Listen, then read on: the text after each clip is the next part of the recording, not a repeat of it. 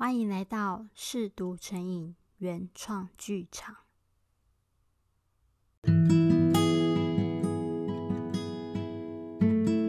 我是 Maybe，今天带来的是那些再也无人过问的爱情遗物第十四集。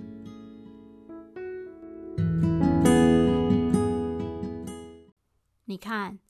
每一段感情好像不得不都必然会与一些物品产生牵绊，像是节日互送的礼物、定情物，对彼此来说具有纪念意义的东西，乍看下很甜蜜，可是到了感情因为各种原因而终止的那一刻，这些东西反而造成苦痛，变成累赘负担。你不觉得这很诡异吗？最珍贵的东西，居然变成烫手山芋。我若有所思的附和着，点点头。我将这些东西称为爱情遗物。他们可能因为某些原因无法轻易被抛弃，想丢舍不得，想留又刺眼伤心，不知道怎么处理。于是我开始想象，或许有一个地方，有个人。可以专门帮人们收留、保管这些爱情遗物。可是，如果一段感情有好多个遗物怎么办呢？每一年就会有一次生日、一次周年纪念、两三个情人节。就算你有一个比这里大上很多的空间，应该也很快就会爆满了吧？可是你这里看起来还好，不止没有很乱，也没有被塞满。为什么啊？我开始对这件事情产生兴趣和关心。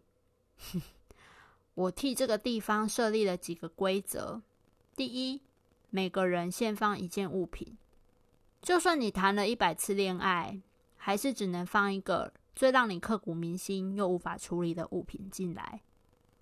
什么啊，真严格诶。其实一点也不。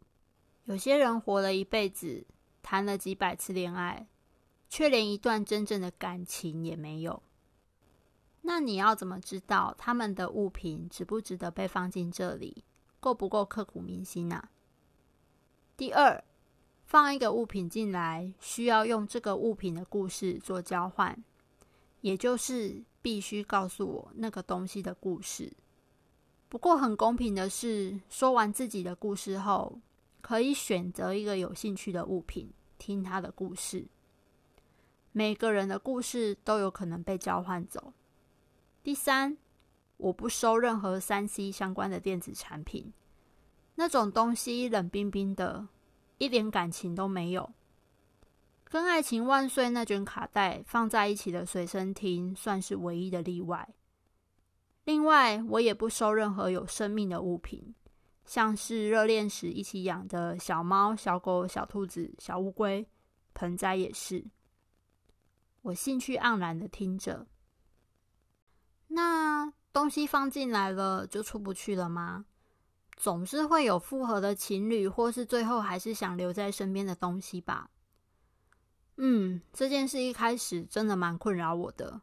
很多人放了东西进来，几天后又要拿出去，再换个东西进来，几天后又拿出去，这一点都不符合我的本意，所以。的确可以要求拿回物品，但机会只有一次，而且也不能再换别的东西进来。啊，那能放在这里的东西真的都不容易耶。所以叫你不要小看这些东西，他们都是经历了血和泪的选择。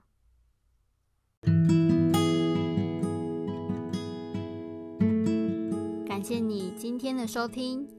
我们下集再见。部分隐藏版故事会放在我的方格子与静文学连结，有兴趣的朋友欢迎点击下方资讯栏阅读更多。